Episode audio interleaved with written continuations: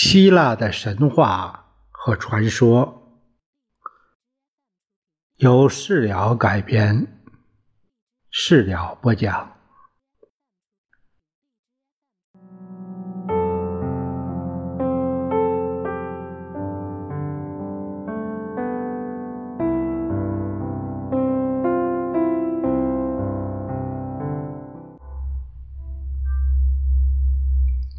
位于泰尔与西顿这个位置，曾经有个王国，公主欧罗巴就是这个王国的国王阿格诺尔的女儿。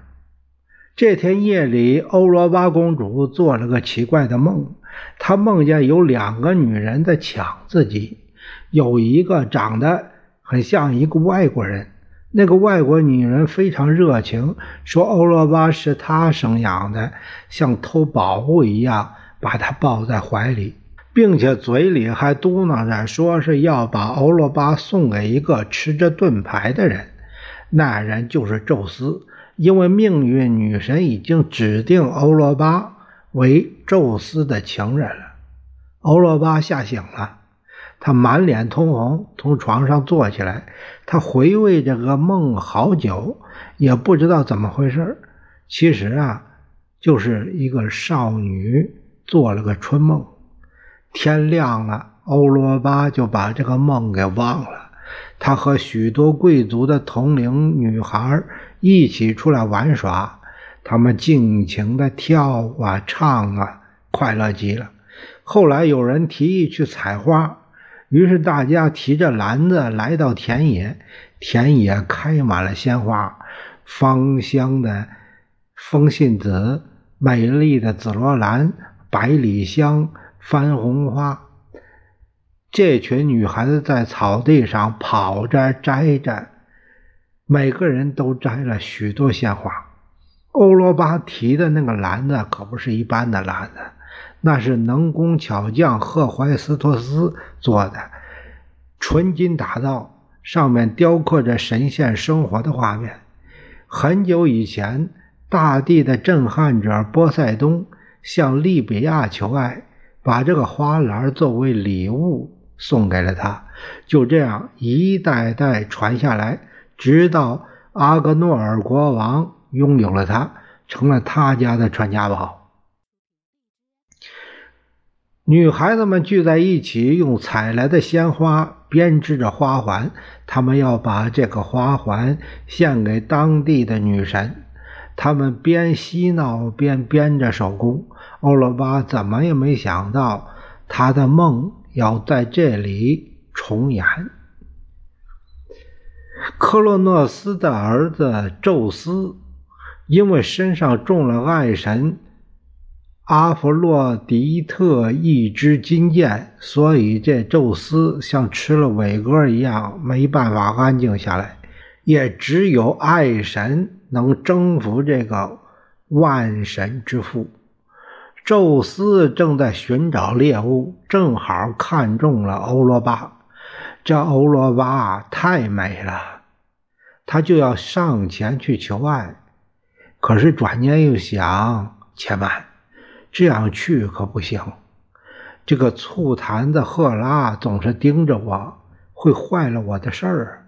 再说了，就我这样，现在这到这美眉面前，会把人家吓坏的。怎么办呢？有了，眼珠一转，计上心来。他摇身一变，把自己变成一头金黄色的母牛。只见这头牛额头上闪烁着银色的月牙，亮蓝的眼睛色眯眯地盯着欧罗巴。宙斯在变身前呢，给他的儿子赫尔墨斯一个任务，就是把阿格诺尔国王在腓尼基的牛群赶到海边，赶到国王的女儿和泰尔的女郎们。玩耍的草地上来，这群牛里边就有宙斯变的那头牛。牛群在女郎们不远处吃草。这头漂亮的母牛引起了欧罗巴的注意。他很喜欢这头和善的牛，越来越和它亲近起来。有些女孩还害怕，远远的看着。欧罗巴已经骑到牛背上来了。一开始，母牛慢慢的向前走，后来后面的女孩呃，要跟不上了。最后，它狂奔起来。欧罗巴吓得抓紧了牛角，这牛一下子跳进了大海，像一艘船向大海的深处游去。尽管海水拍打着牛背，可是坐在上面的欧罗巴衣服一点也没有湿。这牛游了一天一夜，终于来到一块陆地。母牛上了岸，他让公主从牛背上滑下来。这会儿，母牛一下子不见了。站在自己面前的是一位天神模样的男子。这男子告诉欧罗巴，这是克瑞特岛，他是这个岛的领主，并愿意保护欧罗巴。如果欧罗巴愿意的话，到了现在，孤男寡女，欧罗巴还能说什么呢？他递过去了自己的手，就就这样，宙斯成功的把欧罗巴拿下了。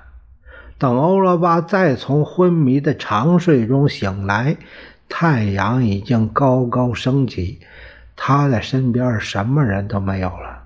他揉揉眼睛，绝望的呼唤着父亲。突然，他愣住了：“我怎么还敢大声喊他呢？”我已经失身了，我怎么会这样呢？我怎么晕了头了呢？他恨自己，他尽可能回想自己怎么来到这儿的呢？不是在采花吗？不是和那些女孩子们在一起吗？他想起来了，是那头牛把自己骗来的，一切都是有预谋，恨不得把那头牛撕成碎片。可是上哪找那头牛呢？我太愚蠢了，上了别人的当了。出现一只老虎吧，狮子也行，快把我吃了吧！我没脸见人了。野兽没有出现，陌生的景物，明媚的阳光向欧罗巴展开。天空没有一丝云彩，欧罗巴一跃而起。欧罗巴呀，欧罗巴，你喊父亲做什么呀？你还有颜面见他吗？你现在最好的归宿就是去死啊！那边不是有一棵歪脖树吗？你可以上吊啊！那不是一悬崖吗？你可以跳下去啊！你愿意做一个暴君的妾妇吗？你可是公主啊！哎呦，我的妈呀！欧罗巴想来想去，他还是没有自杀的勇气。我该怎么办呢？欧罗巴陷入了绝望的矛盾中。正在这会儿，他好像听到身后有人在低声嘲笑自己。他惊讶的一回头。眼前站着两个人，阿弗洛狄特和他的儿子俄洛斯。女神向他微笑了一下：“欧罗巴，请息怒，我就是你梦中的那个人。那头母牛会让你折断它的犄角的。你命中注定应该是不可征服的神。”宙斯的一位人间的妻子，以后这块陆地就属于你的了，就以你的名字命名，欧罗巴。